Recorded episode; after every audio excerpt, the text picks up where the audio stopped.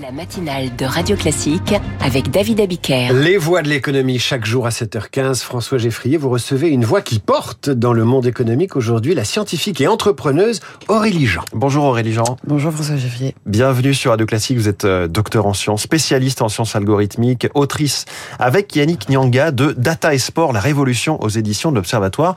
En pleine Coupe du Monde euh, de rugby, vous nous faites rêver de miracles avec ce livre coécrit donc avec un ex du 15 de France, Yannick Nyanga, parce qu'on connaissait les séances d'analyse vidéo où euh, des extraits de matchs sont disséqués devant une télé par des, par des spécialistes dans les clubs et les équipes nationales.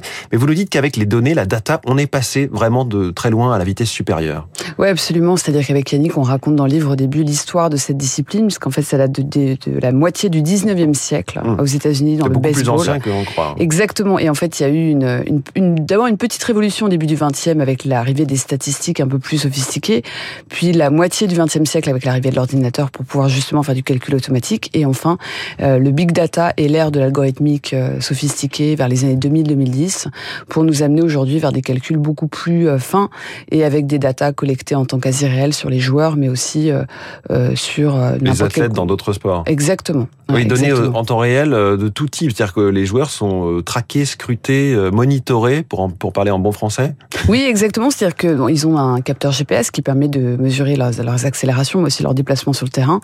Ils ont aussi un quart de fréquence mètre pour aller mesurer leur, aussi leur état de fatigue par rapport à la fréquence cardiaque. Mais y compris pendant Et, les matchs euh, officiels Exactement, pendant les matchs officiels, pendant euh, l'entraînement, en dehors de l'entraînement, en dehors du terrain. Puis il y a aussi des données, comme vous l'avez dit, sur les caméras. Avec les caméras, donc on, va, on a certaines informations. Et puis euh, plein d'autres choses pour aller, aussi des informations que l'athlète va lui-même rentrer, par exemple son état de fatigue, son ressenti, Mmh. mais aussi ce qu'il va manger, ses temps de repos, etc. Et, et, et voilà, et toute la question du livre, c'est d'aller se poser la question de comment on doit utiliser ces datas à travers l'expérience de Yannick Nyanga en tant que joueur, mais aussi en tant que directeur sportif du Racing et maintenant entraîneur, euh, pour aller utiliser cette data intelligemment, pour aller révéler ce qu'il y a de plus humain en nous, à savoir l'instinct et l'intuition du joueur, Mmh. de l'athlète, mais euh, et pour éviter de le remplacer. Donc c'est c'est même si ça parle du sport, en fait, on parle de, de toutes les disciplines qui utilisent de, de la data aujourd'hui. Parce qu'au départ, ces données, on peut imaginer que c'est pour euh, effectivement comparer les performances, Mhm. dire Yannick Nyanga qui dit moi je sais, je, à l'époque j'accélérais à 39 km/h Ouais. sur un terrain, je Mhm. pèse euh, 103 kilos et je mesure 1m90. Je, je sais plus les bons chiffres, mais, voilà. ils sont dans le livre. mais au-delà de ça, on peut euh, typiquement anticiper les blessures ou se Exactement. dire que tel joueur sera plus à même de jouer tel match face à telle équipe et tel vis-à-vis. Vous avez entièrement raison. Donc la sélection euh, pour un match, c'est par exemple ou même pour une équipe, c'est ce qu'on voit dans le film Stratège, le stratège Moneyball avec Brad Pitt, qui parle d'une histoire réelle d'un sélectionneur qui s'est basé sur la data, Euh, l'anticipation des blessures. Et on en parle dans le livre, c'est-à-dire que alors pour la sélection, on parle dans le livre. Yannick raconte euh, son expérience personnelle et ce qui a tout amené à sa réflexion, c'est-à-dire qu'il dit beaucoup.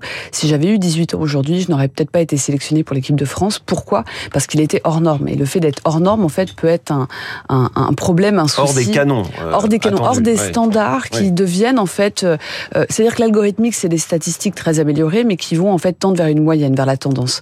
Et, et c'est ce qu'on raconte dans le livre, c'est-à-dire qu'il faut aussi considérer ce qu'on appelle les outsiders, donc les les fameuses queues de gaussienne, les fameuses euh, les gens un peu extraordinaires. Et même le sprinter Usain Bolt qui était censé être trop grand pour euh, courir Vous vite. avez entièrement raison. Et il y en a eu plein de cas. Dans Mm. le foot, il y a eu des cas.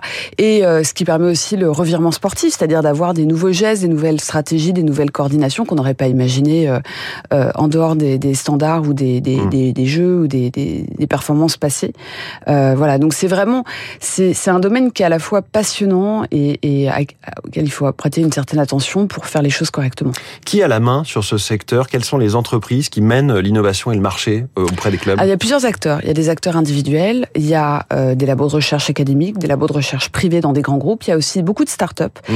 Et puis, c'est ce qu'on raconte dans le livre, c'est-à-dire que des, des, des clubs sportifs ont aussi embauché des gens pour faire ça. C'est-à-dire qu'on Il y a des nouveaux métiers. hein. Exactement, il y a des nouveaux métiers, tant du côté purement data, purement scientifique, on va avoir, euh, on parle de Jérémy Chermad qui est un peu mis à l'honneur en ce moment, puisqu'en fait, il euh, s'occupe, il est en charge de la data pour le, le 15 de France, euh, pour l'équipe de France.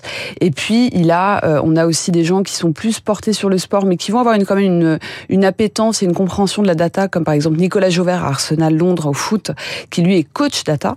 Et, euh, et on parle aussi dans le livre, ça c'est un point qui, qui est important, c'est de montrer aussi cette euh, différence qu'il y a entre les clubs, entre les différents sports, mais aussi entre les clubs féminins et masculins, au regard en fait de l'argent qui est nécessaire pour développer Hum. ce, ce genre de compétences en interne. Il y a une course aux armements ou pas entre les clubs? Euh, je sais les, pas. les champions du ski, les champions de la C'est natation. intéressant. Euh, je ne sais pas si on peut parler de course à l'armement. En tout cas, les, les, les clubs s'observent. Hum. Euh, une chose est certaine, c'est que, euh, et on en parle encore dans le livre, et je répète, c'est-à-dire que on, on va avoir des différences profondes entre les clubs, entre les types de sports. C'est-à-dire que le foot a plus d'argent que le canoë-kayak, par exemple, ou encore euh, des clubs. Si vous prenez que le rugby, eh ben, les clubs masculins ont beaucoup plus d'argent que les clubs féminins.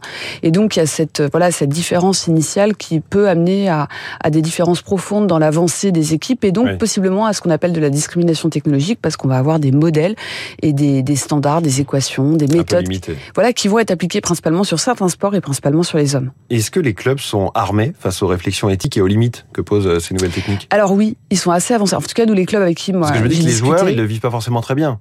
Alors c'est intéressant parce que, alors les joueurs en fait, c'est très intéressant parce qu'il y a vraiment tous les types.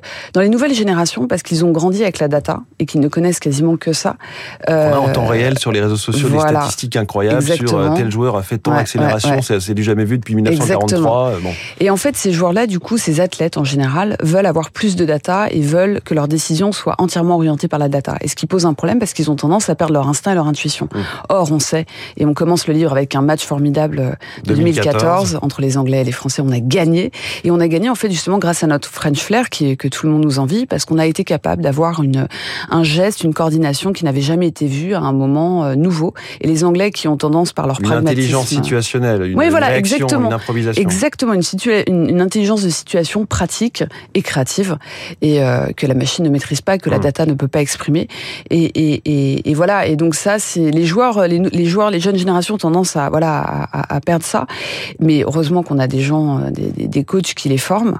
Et concernant l'éthique, en fait, il y a beaucoup de choses qui sont posées euh, parce que les, les sportifs sont naturellement, moi, je suis assez impressionnée par leurs valeurs, en fait, leur euh, ligne morale, et donc se posent naturellement des questions sur l'applicabilité de leur euh, de leur modèle, mais aussi sur euh, toutes les questions dont on a parlé, c'est-à-dire les risques intrinsèques à la data. On a parlé de la discrimination. Il y a aussi des choses comme corrélation versus causalité. C'est pas parce que vous avez une corrélation entre deux phénomènes que l'un est le- la cause de l'autre. Et puis vous avez des phénomènes propres à la data, au sport, pardon. Mm. Donc ça va être euh, la perte de l'instinct, mais aussi l'homogénéité du sport. Oui. Et ça, euh, assez crainte, ouais. voilà. Et, la- et les, les coachs sont très sensibles à ça. À qui est destiné ce livre? Est-ce qu'il est pour euh, Fabien Galtier, Didier Deschamps ou au contraire aux professeurs d'OPS dans les collèges? Alors j'espère que Fabien Galtier va lire notre livre. Euh, on le cite d'ailleurs. Euh, bah écoutez, je pense qu'il est, il est, il est autant pour des sportifs, des athlètes, que pour des entraîneurs, que pour des gens dans la data, que pour Monsieur Tout le Monde, Mm. euh, des gens qui vont s'intéresser à la data, qui utilisent la data dans Parce leur que métier. Monsieur Tout le Monde, il se fait aussi traquer, son, ne serait-ce que son nombre de pas dans, par son téléphone, Ouais. sans même parfois le savoir. hein. Et puis, et puis j'ai envie de dire, vu que notre livre il est vraiment autour aussi de l'intelligence humaine, dans tous les domaines où on utilise de la data, en fait, il faut apprendre à bien l'utiliser pour révéler ce qu'il y a de plus humain en nous et ne pas remplacer euh, Mmh. inutilement euh, nos, nos intelligences proprement humaines, à savoir situationnelles, créatives, émotionnelles, propres à l'instinct, à l'intuition. Donc c'est vraiment un livre. C'est en fait, moi je le vois comme euh, le sport est quelque part un- dans ce livre un vecteur, un, un- un passage pour aller apprendre et découvrir un monde de la data qui est appliqué dans plein de domaines. Est-ce que l'usage de la donnée aurait pu nous éviter des sueurs froides lors du match contre l'Uruguay jeudi dernier ou pourrait nous aider face à la Namibie euh, demain soir Alors euh, Uruguay, moi j'ai regardé tous les matchs et j'étais assez impressionnée. Je ne savais pas qu'il y avait une aussi bonne équipe et j'étais vraiment impressionnée.